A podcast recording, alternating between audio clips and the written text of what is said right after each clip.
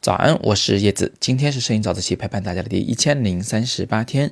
我今天想回答上周六的早自习帖子下方一位叫做 Hedge 杨的同学的提问。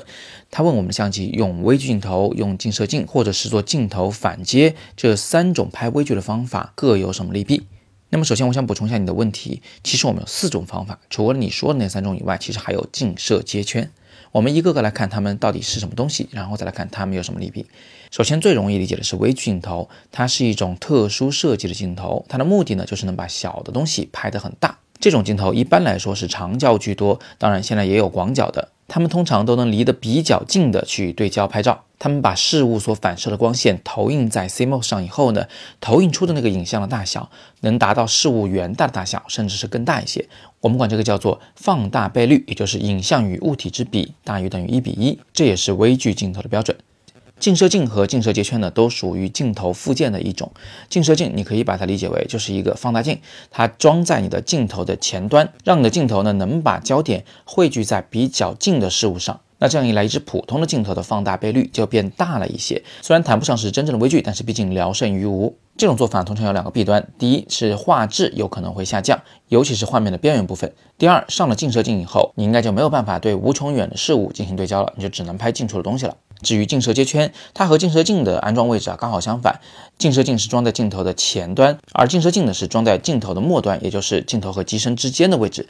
它有点像一个转接环，但是它比较厚啊，它把镜头和机身之间的距离给拉远了。那这样的做法也是能让镜头对着更近的事物进行对焦。理论上它的画质应该会比近摄镜要好一些，但是它也有它自己的问题。比如说你这支镜头的最大光圈被迫缩小了，比如说它有可能会导致你的镜头无法自动对焦。这个具体的视你的机型和近摄接圈的功能而定。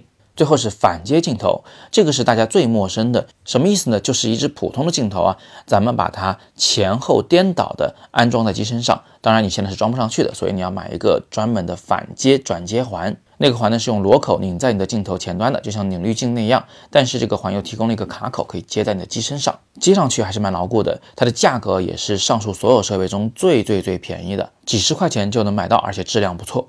但是这种做法有两个非常大的缺憾。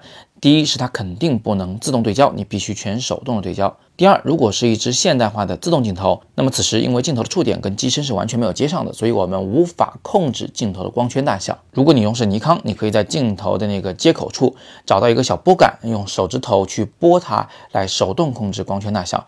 但是如果你用的是佳能的镜头，对不起，因为佳能的自动镜头里没有任何的机械结构来控制光圈大小，所以一旦镜头反接，佳能镜头就永远的把光圈开到了最大，你完全无法缩小光圈来使用。最后可能会有人好奇说，镜头为什么一反接过来就变成微距镜头了呢？你可以这么来想象这个场景：平时我们拍照的时候啊，是把一个大大的世界的光缩小到。一个小小的空间里面被我们的相机拍下来，而反接镜头刚好把这个过程倒了过来，变成了把一个小小的世界的光给它放大到一个大大的区域里，投影在相机的 CMOS 上。这个感觉就好像是小叮当的那个放大缩小的隧道，正过来走过去呢是大人变小，反过来走呢就是小人变大。好吧，今天我们就聊这么多。其实呢，我还是非常推荐大家去买一个镜头反接的接圈来玩一玩的。毕竟这是最廉价的，可以让你体验到微距的魅力的解决方案。关了今天的早自习，就上淘宝去搜一搜吧。同样的，有更多摄影问题，依然欢迎在底部向我留言。更多摄影好课，请见阅读原文。